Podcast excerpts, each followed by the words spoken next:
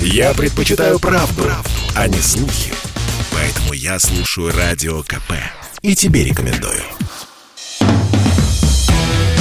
«Война и мир» – программа, которая останавливает войны и добивается мира во всем мире. Ведущие Дмитрий Гоблин-Пучков и Надана Фридриксон. Всем добрый-добрый вечер. С вами Надана Фредериксон и Дмитрий Пучков. Дмитрий здрасте, Юрьевич. здрасте. Добрый вечер. Вы только не пугайтесь. Впервые вы меня видите без макияжа. Надана mm. Александровна приболела, поэтому, так сказать, во всей естественной красе перед вами. Хуже не стало, да. Спасибо, это приятно. Слушайте, хотела с вами поделиться.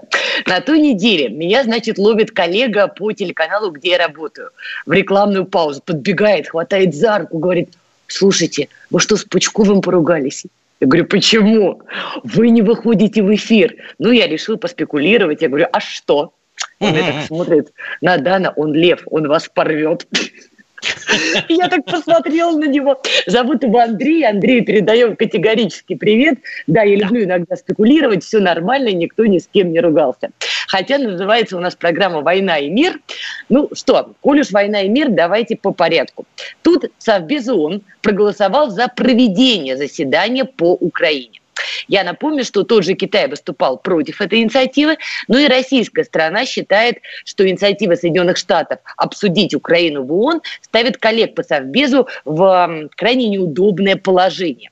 Понятно, что если они хотят это вывести на уровень а, Совбеза, это значит, что они будут активно продавать, что русские наступают. Вот хочется понять, то ли это политика со стороны Соединенных Штатов, ну давайте нагнетать до последнего, то ли, в принципе, это первый колокольчик уже все-таки к войне. Ну, им страшно хочется, чтобы война началась. Они инициаторы, они все это старательно раздувают. Но что-то у них, на мой взгляд, что-то у них не получается. Что-то идет не так. И заставить и вынудить Россию напасть никак не получается. Вы же помним, как с Югославией у них прекрасно получилось. Почему-то там никакие резолюции Совбеза ООН никому были не нужны. Смело давайте бомбить, долбить боеприпасами из объединенного урана и вообще нехорошо себя вести. А тут вот что-то у них не получается. Вот лично у меня такое впечатление. Поэтому не мытьем, ну, так катанием. Кстати, тут, на мой взгляд, еще... Европа, да. Да, на мой взгляд, еще досадно другое, что вот этот самый Совбез ООН американцев слушает, а нас как-то не очень. Хотя, вроде мы тоже там полноправный член. Не-не-не, вот, вот это хорошо, а это не очень хорошо. Я подозреваю, что это связано с тем, что они денег больше заносят в этот Совет Безопасности, а мы меньше. И через это нас не сильно там уважают. Обидно. Коррупция, коррупция и коррупция. Не-не-не, там же все официально. Они просто больше денег заносят. Ага, смотрите, ну вот за эти годы, в общем-то, американская демократия понесла большие имиджевые потери. Ну, весь мир наблюдал, да, что такое демократия в исполнении. Ирак, Ливия, Югославия, вы вспомнили. Хронология сейчас перепутала, но не суть. Первая была Югославия. Как вы считаете, а почему до сих пор образ Соединенных Штатов в этом смысле не уничтожен в глазах мирового сообщества? Почему люди верят, что они вот демократ, демократы и счастье? Ну, это, на мой взгляд, во-первых, смотря у кого. Во-вторых, у них это четко разделяется. Демократия, которая внутри Соединенных Штатов, и то, что они предлагают на экспорт. То есть, то, что они предлагают на экспорт, с их точки зрения, годится абсолютно для всех на планете Земля. А зависимости от степени развития общества, общественных отношений. Вот мы совсем недавно тут в составе одной большой страны под названием Советский Союз были, а потом развалились благополучно. И вот можно посмотреть, например, в сторону Средней Азии и вообще на юг. И внезапно увидеть, как там все укатилось натурально в феодализм.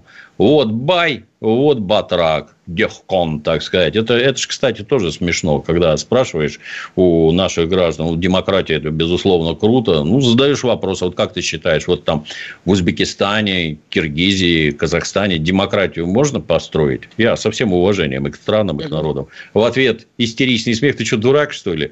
Не, я не дурак, вы просто странно к этому как-то подходите. Повторюсь, что общество находится на разных ступенях развития. Как общество, так и единично взятые граждане. Им не надо вот это. А американцы все это старательно навязывают. Навязывают, на мой взгляд, потому что это у них такая новая, достаточно свежая форма колониализма.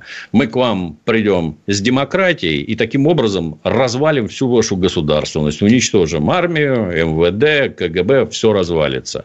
Посадим своих марионеток и будем спокойно сосать из вас ресурсы разнообразные.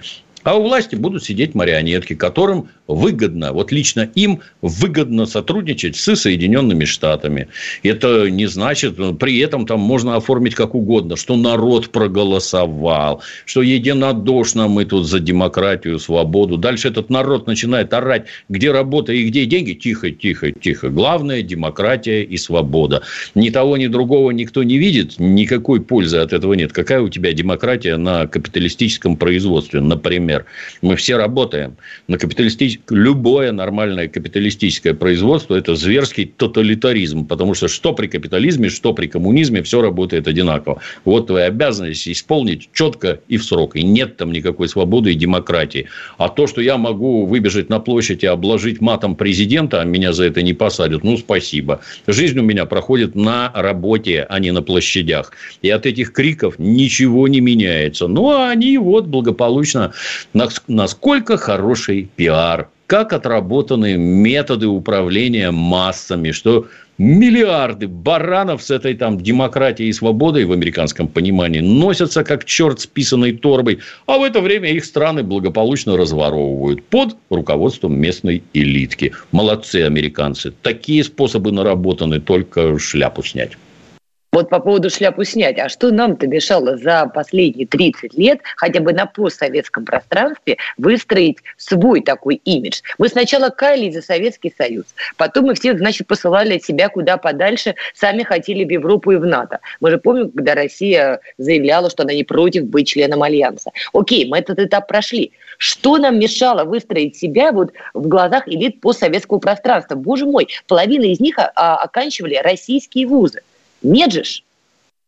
Ну, для начала надо все выстроить внутри себя, чтобы там никакой шизофрении внутри родной страны хотя бы не было. Потому что если показывают в Москве фильм про некоего армянского нациста по фамилии Нжде, да. и это прибегает полиция и все решительно пресекает, потому что он пособник нацистов. А вот если улицы где-нибудь в городе Уфа называть в честь нацистов, это нормально абсолютно. Ставить память памятники Краснову, подонку или Колчаку, военному преступнику, это тоже в порядке. С Краснова хотя бы табличку оторвали. Он у них теперь обобщенный да. казак. Если при этом детям объясняют э, на, в этих местах былых проживания казачества, у нас казачества нет никакого. Казачество – это сословие. У нас есть потомки казаков. Точно так же, как у нас нет дворян, а есть потомки дворянских родов. Они не сертифицированы, их туда официально не принимали и не назначали. У них нет родословной. Вот. Если рассказывать, как их там расказачивали, как их там убивали ни за что, ни про что, ну, вы же ведете подрывную работу среди собственного населения. Если у нас граждане верующие рассказывают, что только атеист может вот всех убивать, если Бога нет, значит все можно. А если Бог есть, значит, ничего нельзя, по всей видимости. То есть... Не-не-не, бейте всех, Бог разберет, кто свой, понимаете? Это католик сказал, это не считается. Убивай, не, бейте, убивайте всех, Господь рассортирует. Да. Вот. Ну, то есть, это натравливание граждан своей родной страны а одних на других. Ну, хорошо. Если мы внутри не можем разобраться, то как вовне-то? Ну, как вовне? Вы не смотрели, кстати, там такой художественный фильм «Турист», по-моему, не смотрели? Который с Джонни Деппом? Нет, это который, а. который из наших новых, так сказать, а, турист, где нет, там наш бывший милиционер, которого там уволили из органов за коррупцию, он едет в Африку справедливость наводить. Все, вот американцы несут демократию, а мы справедливость. Вот Дальше... хороший слоган. Отличный. Но в конце к нему приходит коллега, тоже милиционер, и говорит, слышь, давай к нам обратно, с тобой нехорошо получилось, а сейчас все ништяк, деньги идут, будешь при бабле, восстановим в должности туда-сюда. А он говорит, нет, ты знаешь, я вот лучше за справедливостью в Африку. И следующий кадр, он уже рампа опускается, и он из транспортного самолета выходит в Африку наводить справедливость.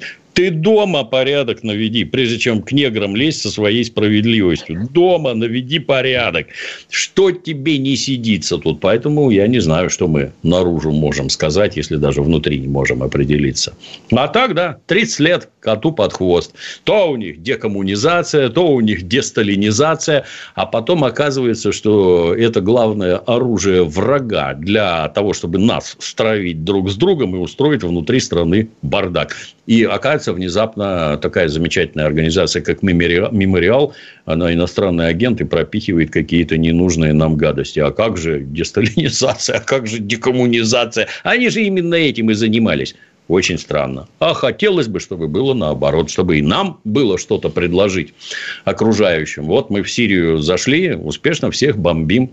И эти... Так, не всех. Дмитрий Юрьевич, всех мы там бомбим. естественно, да. Террористов, да. Но люди со стороны смотрят и видят. А, обратите внимание, мы же тоже можем быть крышей точно так же, как и США, только значительно дешевле и значительно более эффективно, не навязывая пока никаких своих политических ценностей. А может быть, мы... надо?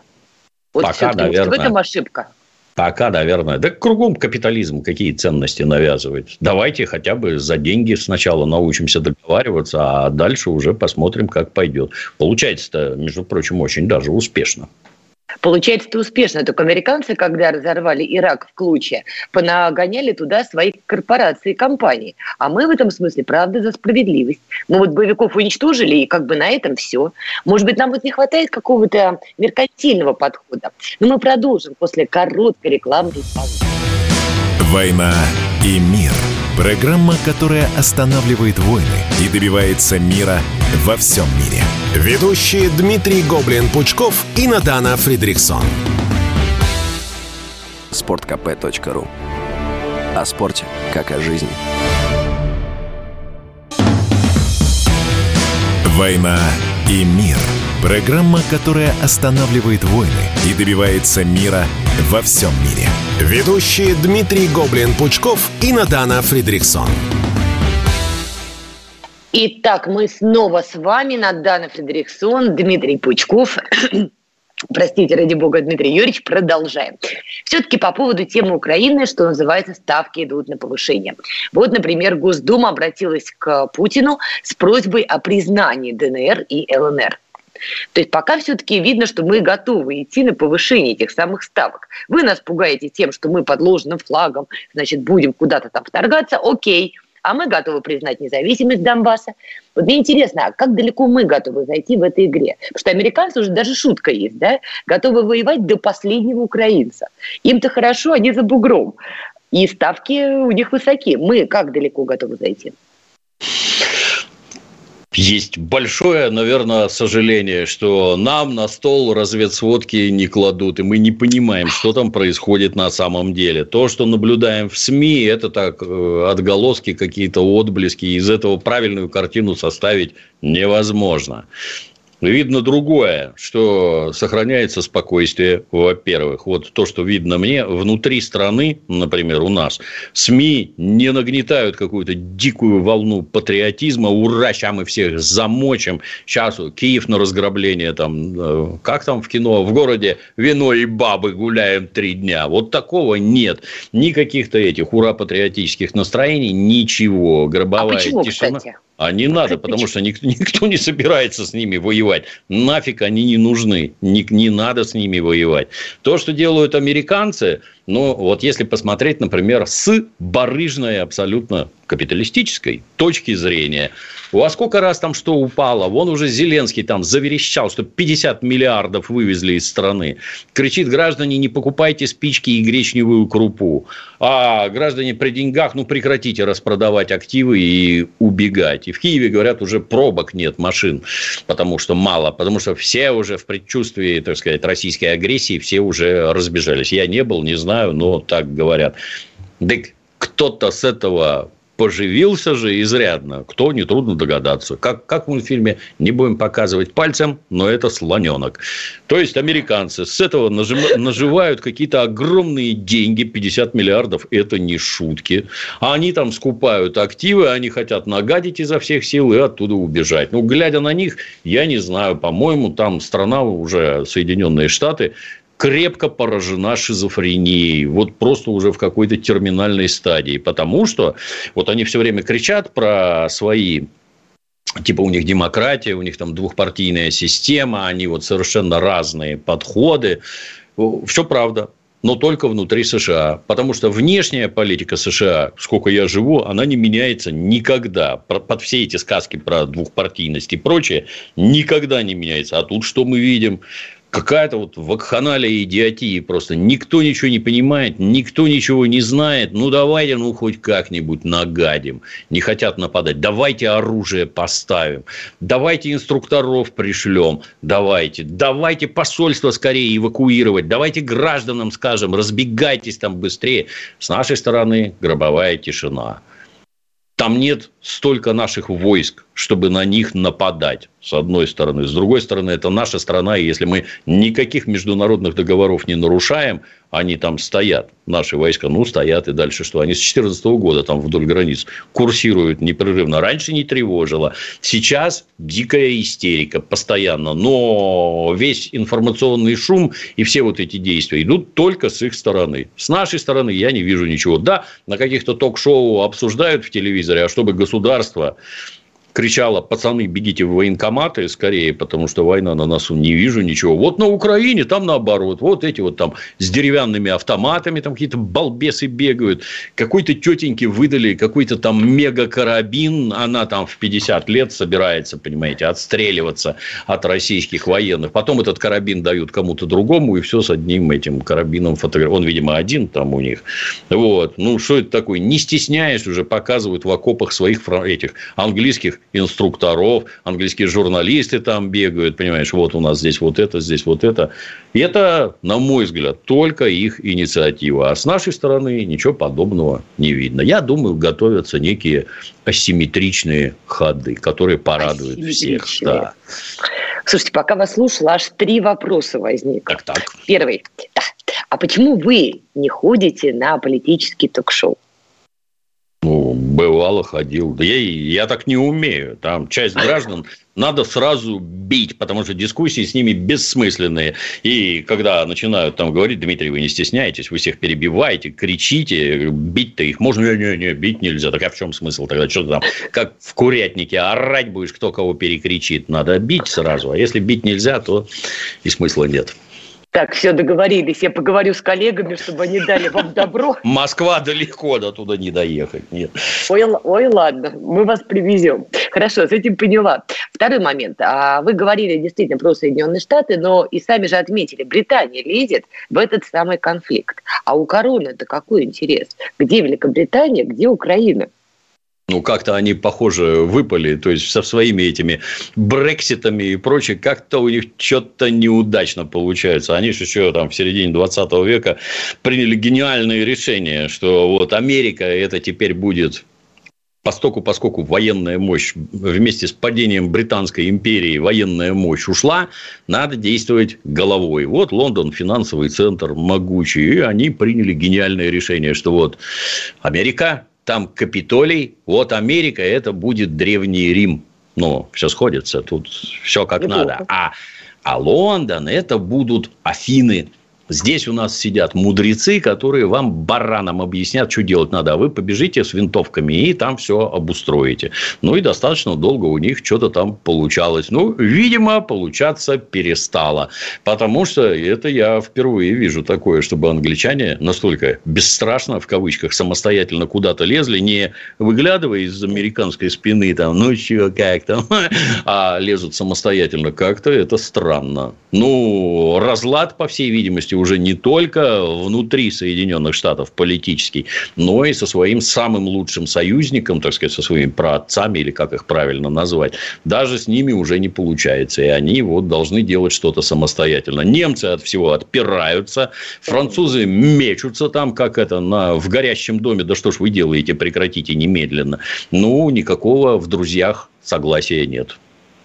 Кстати говоря, вот по поводу того, что нет согласия. Как вы думаете, а может быть война-то сейчас действительно всем и нужна для того, чтобы перезагрузить эту странную ситуацию? Потому что в Америке внутренний политический кризис нарастает. Они так и не оправились от идеи Трампа, потом у них и БЛМ приключился, ну и куча всего другого, мы с вами на эту тему говорили. И я вот почитываю иногда американскую прессу, не топовую, типа CNN, Fox News, такие рога и копыта местные, но тем не менее, они размышляют о гражданской войне в Соединенных Штатах и даже линии разлома прокладывают. Условно, ЛГБТ против чернокожих, чернокожие против белого американца, там куча конфликтных точек. Причем ужас-то в том, что они э, имеют экономическую подоплеку. То есть не просто вот я тебя не люблю, а это разные экономические модели в одних Соединенных Штатах.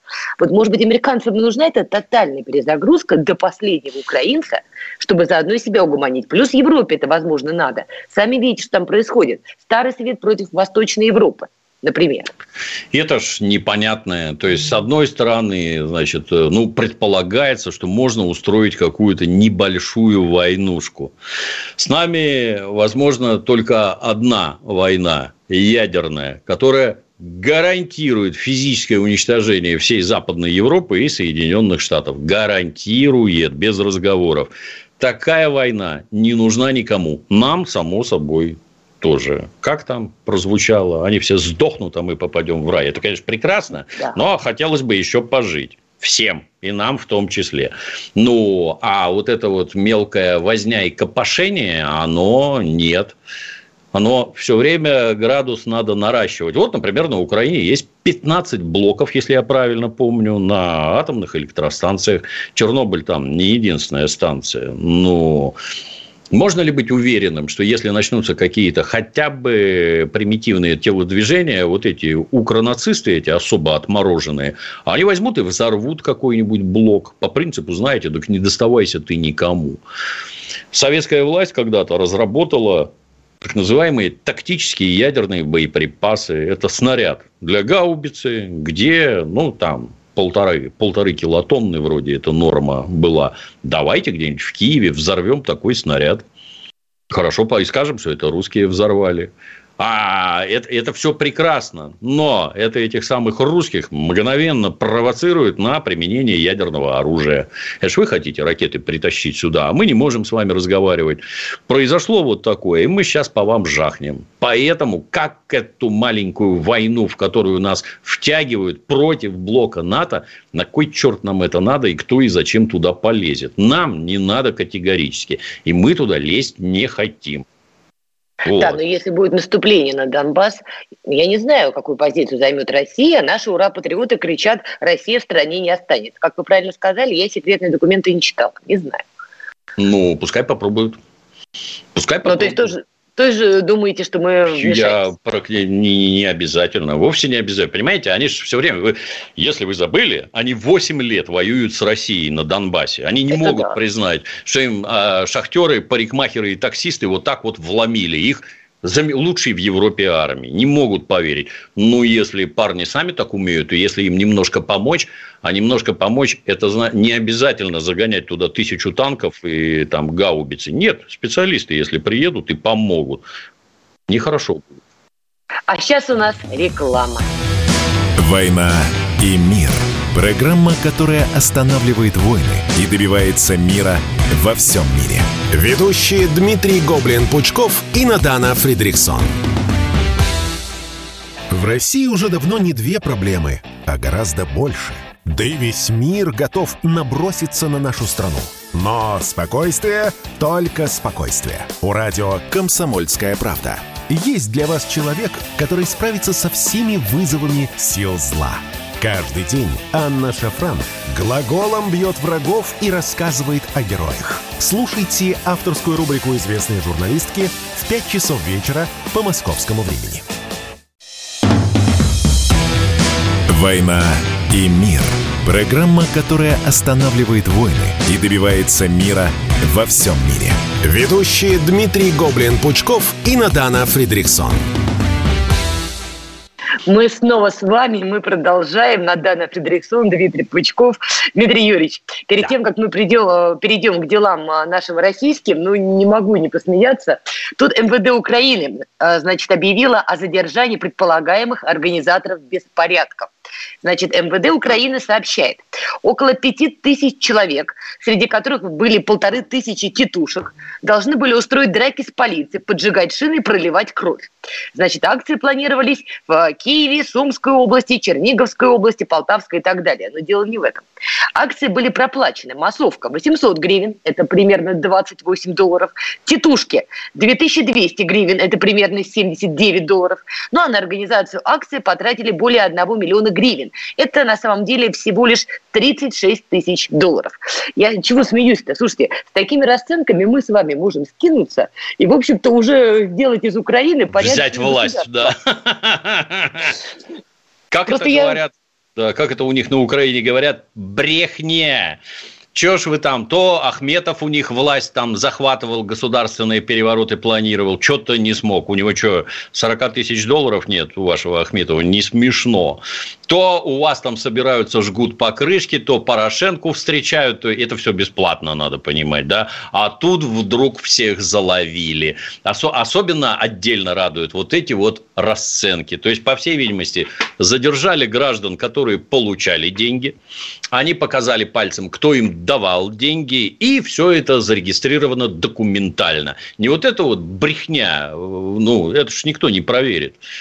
А это брехня, самая натуральная. Ложь настолько дешевая, настолько тупорылая. Я прям не знаю. Мне вот... Э, мы ж одна страна совсем недавно были. Как вот этот вот кусочек бывшей единой страны смог вот так вот наглухо рехнуться и во все это верить, и слушать каких-то дегенератов, каких-то там этих, я не знаю, агентов ЦРУ, Савиков, Шустеров, Гордонов из той же организации и прочее, и прочее, на полном серьезе это слушать, общаться с ними, обсуждать, и в результате вот такая чушь. Стыдно. Стыдно-то, конечно. А с другой стороны, российский крупный бизнес, э, как мне думается, мог бы тоже поиграть в американского лоббиста. Опять же, повторюсь, расценки, ну, не космические. То есть, в принципе-то уже за последние 8 лет российский бизнес мог как-то повлиять на ситуацию на Украине. Мне так я, я считаю, что мы вдвоем могли бы свергнуть Зеленского. Вот. Железно, за такие деньги, железно уверен, вдвоем бы свергли, железно. Ой, аккуратнее, Дмитрий Юрьевич, сейчас мы с вами станем главными террористами, понимаете? Ладно вы, хотя я с фамилией Федериксон, понимаете, вот мне только переворот устраивает. Опасно! Опасно, да. Ну, давайте поговорим о России. Вы, кстати, уже в начале нашей программы упомянули, что нет порядка у нас в головах, нет порядка у нас в стране по многим моментам, и это, видимо, отражается на нашей внешнеполитической деятельности. Тут э, интересная новость упала. Значит, э, бизнесмен Игорь Ашманов предлагает создать реестр токсичного контента в интернете. А имеется в виду, что туда должны попадать материалы, которые не экстремизм, не терроризм, но которые, по его словам, а, могут каким-то образом, а, как-то, не знаю, не то что пропагандировать, но продвигать какие-то идеи по поводу сексуальных меньшинств и так далее, и так далее. А при этом, опять же, повторюсь, он сам не считает, что это какой-то опасный или экстремистский контент.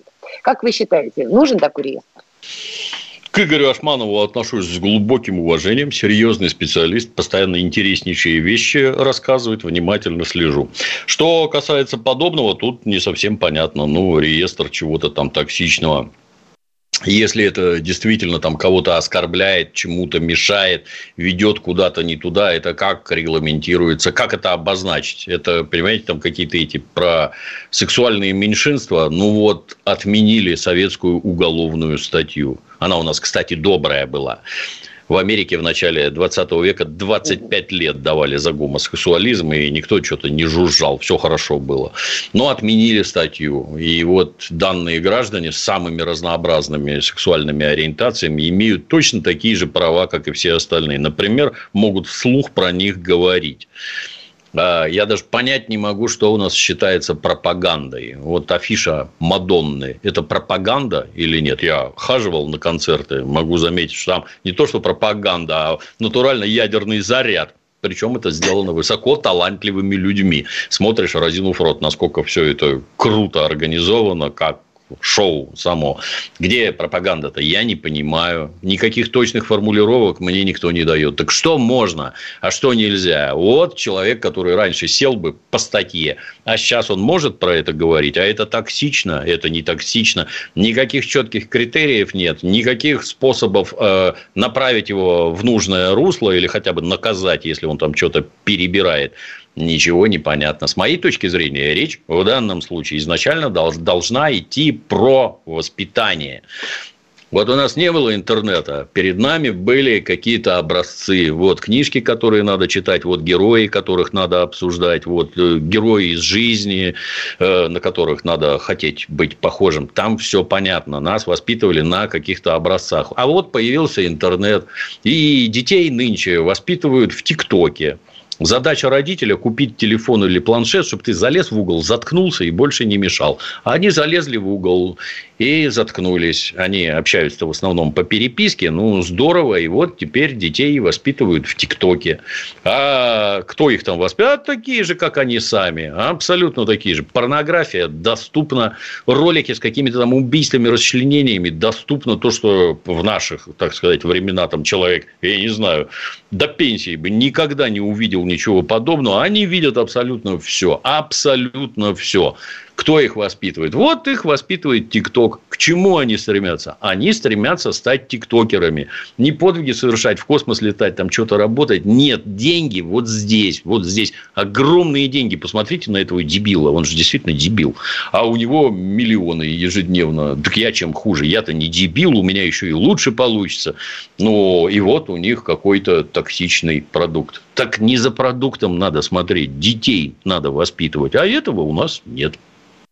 Так вот просто пугает, что подобные инициативы вот Ашманова, причем, опять же, вот в этот список могли бы попадать сайты с информацией, которая по закону не является запрещенной. То есть складывается впечатление, что люди просто что-то предлагают, лишь бы президент обратил на них внимание, пытаются угодить консервативным взглядам президента, а ни для кого не секрет, что президент России консервативных взглядов. И Собственно, о реальной проблеме никто не думает. А выглядит так, как будто нашли еще один способ закрутить гайки. И те же тиктокеры, про которых вы говорите, а это молодая Россия, и их немало, они это воспримут именно так. И они еще больше в штыки будут воспринимать и государство, и все, что государство им предлагает. Вот что с этим-то делать? Ну, они в первую очередь дети. И, в общем-то, дети, они, ребенок, он как на родителя смотрит, как утрирую, как мартышка маленькая на мартышку взрослую и учится на примерах, как родитель себя ведет, так и я буду себя вести, буду от него вбирать. Но если родитель целыми днями лежит с пивом на диване, то как-то странно ждать от ребенка чего-то другого. Оно не такое. Это уже давно не работают никакие запреты, никакие наказания. Работает ровно одно. Не можешь победить – возглавь. Надо детей этих во что-то организовывать. Детям надо показывать что-то созидательное, к чему-то, чтобы они стремились, сделали что-то хорошее, получали хорошее образование, там, нормальную мораль, условно нормальную, так скажем, свобода все-таки как ни крути. Но их надо окормлять, как говорится. Вот у нас на замену КПСС, непонятно зачем, тащат православную церковь, при всем уважении к религиям. Она для этого не годится. Священнослужитель – это не замполит, а замполитов нет. Поэтому все брошено, они как трава под забором, повторюсь, они сами себя воспитывают, а этого быть не должно категорически. Давайте организовывайте новых замполитов. Вот помните, совсем недавно они там у нас собирались на каких-то селигерах, чего-то да. там это обсуждали, решали, меня даже звали пару раз, но я не ездил. Ну и где они все? Ну, а почему вы не поехали? Времени не было, поскольку это Ой. все бесплатно, то тяжело. Оторваться от капиталистического производства и рубки денег невозможно, блин. Так, Но... подождите секундочку, только потому что бесплатно не поехали? Ну, не выкроить время. Есть обязательства и всякое такое. А воспитать Там, молодежь в России, Дмитрий? Я через интернет ее воспитываю. А. Успешно. У меня уже два с половиной миллиона подписчиков добежало тут. Вот. Ну, на фоне Казахстана удачно получилось. Как обычно. Кому война, кому мать родна. У меня так смотрят в среднем по 500 тысяч просмотров за сутки. Полмиллиона. А там неделю миллион за сутки. Это очень много. И по 100 тысяч там подписывается. Хорошо. Ну, Ну, где эти, где руководство этих, как их там, селигеров и прочее? Неужели в США уже живет? А где дети, которых они там окормляли, чему-то учили? Может, они как-то воздействуют на сознание нынешних подростков в интернетах? Нет, никого не видно. А куда деньги ушли? А сколько потратили? А кто за это ответственный? Никто. А сколько денег потратили, никто не скажет. Ну, здорово получается. Есть нормальные парни, могут посоветовать, что делать. Вот как бы посоветовать, чтобы наши госслужащие не вели джихад против реальности? А реальность такова, да, это ТикТок, интернет и прочая сволочь, что называется. А как-то интегрировались в этот процесс? Я не знаю, как это донести и как это посоветовать. Может быть, Эле... и вы, наконец, можете. Элементарно, могу научить. Все, кому интересно, обращайтесь. Все покажу. Слушайте, это отлично. Научу. Давайте мастер-класс Пучкова для госслужащих. Я думаю, такого Россия матушка еще не видела. Но если вы сможете, правда, это объяснить, но это будет, правда, здорово, потому что чиновничий язык сам по себе уже отпугивает. Ладно, мы продолжим. Сейчас после рекламы расскажу пример. Да. И мир. Программа, которая останавливает войны и добивается мира во всем мире. Ведущие Дмитрий Гоблин-Пучков и Натана Фридриксон. Самые актуальные темы, самые громкие гости, самые острые вопросы – Слушайте проект «Диалоги» на радио «Комсомольская правда». Беседуем с теми, кому есть что сказать. С понедельника по среду в 8 часов вечера по московскому времени. Мы дискредитируем любые международные договоренности. Да? Ну и что? Вас да. это смущает? Я категорически против. Это называется гопничество. Серьезно? Конечно. Вы, вы правда в это верите? Абсолютно точно. «Война и мир» – Программа, которая останавливает войны и добивается мира во всем мире. Ведущие Дмитрий Гоблин-Пучков и Натана Фридриксон. Итак, мы снова с вами, мы продолжаем. Надана Федриксон, Дмитрий Пучков. Итак, прямо сейчас в прямом эфире «Комсомольской правды» Дмитрий Пучков даст небольшой пример мастер-класса для российских чиновников. Давайте, пока, пока не про себя. Вот только-только вчера вечером прилетел из города Челябинска, летал туда на презентацию отличного документального фильма про раскопки, которые ведутся О. под Челябинском. Есть там такой найденный город Аркаим древностью в 4000 лет, где изобрели боевую колесницу еще до всяких там хетов, месопотамов, греков, египтян и всех остальных. Мы первые.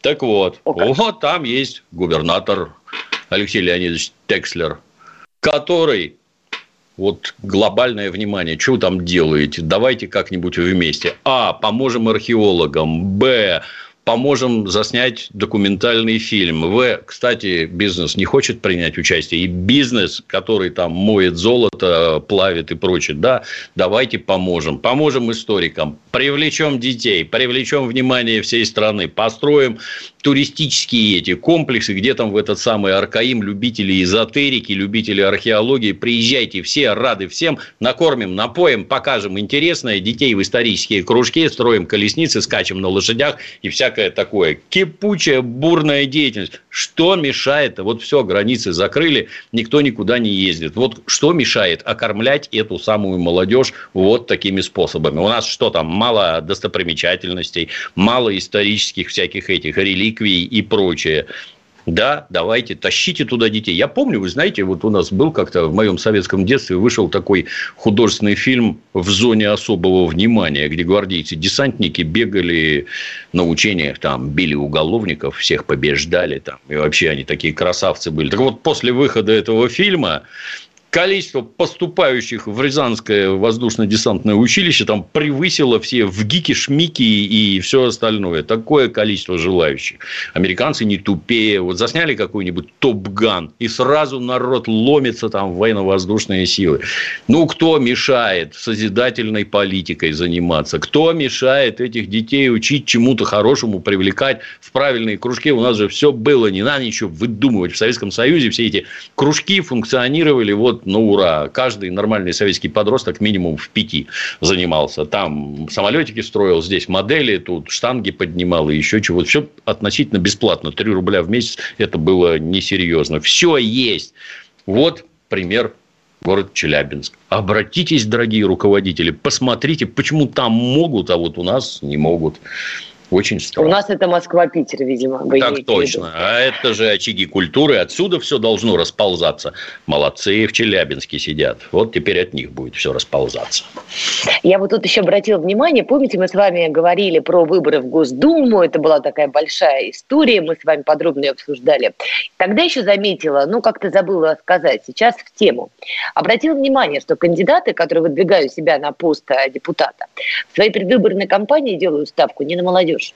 Они делают ставку на старшее поколение, ну или, э, я не знаю, как назвать правильно, политкорректно, а, сейчас попробую, на безработных многодетных матерей. Вот, политкорректно подобрала формулировку. А про молодежь она вообще выпадает. То есть они ходят, они рассказывают, как они в очередной раз делают детскую площадку где-нибудь там во дворе. Точка. Может быть, в этом ошибка? Я не предлагаю ну, стариков вывести в лес и забыть, конечно, нет. Но про молодежь тоже надо как-то думать. Ну, это, как я понимаю, про тех, кто ходит на выборы. Молодежь на выборы, они, видимо, понимают, что ее вообще туда не затянуть, им это не интересно никаким боком. Так надо, конечно. Но они уже сместили акценты. Вот, а давайте вот с этими работать. Правильно, конечно, с одной стороны. Но про детей-то забывать нельзя. Страну-то им оставлять надо. А что они знают, что они умеют, что они понимают. Я все это прекрасно понимаю. Там и три тысячи лет назад писали, что молодежь невыносима, кругом одни малолетние дебилы, на них никакой надежды нет, старших не уважают, все дураки три тысячи лет назад такое писали. Это, это все прекрасно. Это типичный взгляд взрослого человека. Но вы их воспитывать и учить-то собираетесь вообще? Нет? Или пусть они сами друг друга в ТикТоках учат? Почему сами? Навальный. Навальный же забрал эту аудиторию как раз. Мы с вами тоже на эту тему говорили. Он-то как раз не делал ставку на многодетную безработную мать он делал ставку на школьников. Мы да. еще смеялись тогда всем эфиром, ха, политический педофил. Так если вдуматься, правильно сделал. Он Конечно, занялся кем-то, кому 15, тянул его три года, и вот ему уже 18, и он полный адепт Навального. Ну, Конечно, правильно Отличная сделал, схема. Естественно. Я тогда пример приводил, и повторюсь, это же типичный гамельнский крысолов, который mm-hmm. под дудочку уведет всех ваших детей, уведет из города просто. Как на это можно смотреть и ничего не делать? Я натурально теряюсь. Вообще в стране есть люди, ответственные за воспитание молодежи или нет? Или Леша Навальный у нас ответственный? Или Лешу посадили, и этого достаточно? Нет, недостаточно. Конечно, Точно так же, как и токсичные ролики распознавать тоже недостаточно. Ну, хорошо. К молодежи, я думаю, мы с вами еще не раз вернемся, потому что свято место пусто не бывает, и вы правы, на смену Навальному придет кто-нибудь другой, Иванов, Петров, Сидоров, и тоже, скорее всего, будет получать деньги из фонда НЕД, это американский фонд, да, потому что люди знают, как деньги тратить. Дал немножечко, и вот некий Навальный, условный 2.0, уже опять занимает нишу российской молодежи. Выгодно, перспективно, прекрасно. А наши чиновники по-прежнему смотрят куда-то не туда. Еще одна новость такая, такая, да, увы, болезненная. Редакция «Новой газеты» подала в Следственный комитет России заявление с просьбой возбудить уголовное дело против Рамзана Кадырова. Я напомню, причина а, этого иска Рамзан Кадыров назвал террористами члена президентского совета по правам человека Игоря Каляпина и журналиста «Новой газеты» Елену Милашину. А назвал он их террористами за то, что, по его мнению, они негативно а, пишут и отзываются о Чеченской республике и, в общем, порочат имидж этой самой Чечни. Как вы считаете, ну, то, что иск обречен на провал, по-моему, понятно уже всем. Хотя, надо отдать должное, новая газета тут поступила отважно. У меня вопрос был как раз про Кадырова. Вы же наверняка тоже читали этот его пост. Ну, правда, называть террористами а, правозащитника и журналиста за то, что они имеют какой-то свой взгляд на Чеченскую республику, по-моему, перебор. Нет? Рамзан Ахматович горяч. На мой взгляд, перегнул. Такого говорить не следует ни э, руководителю, ни рядовому гражданину. Не надо такое говорить. Есть другие слова и другие формулировки. Но подали в суд, обращаю внимание, даже несмотря на отвагу, обращаю внимание, в родной стране это можно сделать, отстаивать собственную честь и достоинство. Посмотрим, что из этого получится. На мой взгляд, даже если оно попадет в суд, а Рамзан Ахмадович скажет, ну, извините, сгоряча, будет нормально, да, и больше сгоряча так не получится. Я боюсь, что до этого мы не дойдем. Дело посмотрим, либо до суда не дойдет. Посмотрим. Думаете? Да. Ну хорошо, я просто процитирую кусочек из того, что написал Кадыров. Мы всегда уничтожали террористов и их пособников, между которыми нет никакой разницы. То есть на самом деле а, в тех же Соединенных Штатах, коль уж мы сегодня про них опять много говорим, это вполне можно было бы считать в суде как угрозу, завуалированную, но угрозу. А учитывая, что у россиян в голове еще живет история с Борисом Немцовым, все-таки мы понимаем, да, что там чеченский след был, об этом писали, об этом говорили. Так или иначе, на подкорке у людей это осталось. То есть, и когда глава Чечни пишет, что мы террористов всегда уничтожали, слушайте, ну люди это воспринимают реально как угрозу. Теперь, не дай бог, если у кого-то из них, понимаете, опять же, лодыжка будет вывихнута, потому что он выходил из подъезда и неудачно поскользнулся. Но мы же понимаем, во что это тут же выльется. А ну, отсюда как бы вопрос. Рамзан Кадыров, он вообще подконтролен еще? Или он уже полностью на автономные рельсы ушел? Чеченский след, я бы сказал, это очень громко звучит. То есть, если, я говорю про то, что об этом писали. Если, безусловно, но если жители Чечни, то это просто формирует несколько другую картину в мозгу. Что, это, что руководство Чечни там кем-то отруководило и побежали убить. И это же не так. Это совершенно спокойно могут быть лично оскорбленные, лично недовольные чем-то, и после личных контактов, вот, взял денег в долг, не отдал, я не про Немцова, я пример привожу, и вот чеченец по национальности что-то там сделал, это не значит, что это чеченский след, я бы не стал так говорить. То, что Рамзан Ахматович горячий, это да, это неправильно. Плюс русский язык для него со сложными, так сказать, этими всякими формами не совсем привычен, и он, на мой взгляд, не совсем правильно все это формулирует. Ну, получается вот так то надо ли ликвидировать террористов и их пособников? Постоку, поскольку он сам, я как сейчас помню, а вот у меня отпуск, я поехал в лес убивать шайтанов. Правильно ли он говорит? Говорит правильно и делает правильно. Их действительно надо убивать, чтобы они не убивали нас. И если он с этим справлялся лично, это хорошо. Но говорить по говорить подобные вещи не надо. Тут я полностью согласен. Посмотрим, что там у новой газеты получится, с интересом поглядим, да, как оно, наше правосудие, работает. Для всех оно одинаково или нет? Вот прямо троллинг уровня Пучков, я уже поняла. Как вы считаете, последний вопрос, у нас 30 секунд, а получится хотя бы через 10 лет тотально интегрировать Чечню в общее, в общероссийское пространство, культурное, языковое Далее. Так она и так интегрирована. Вы туда часто ездите, нет?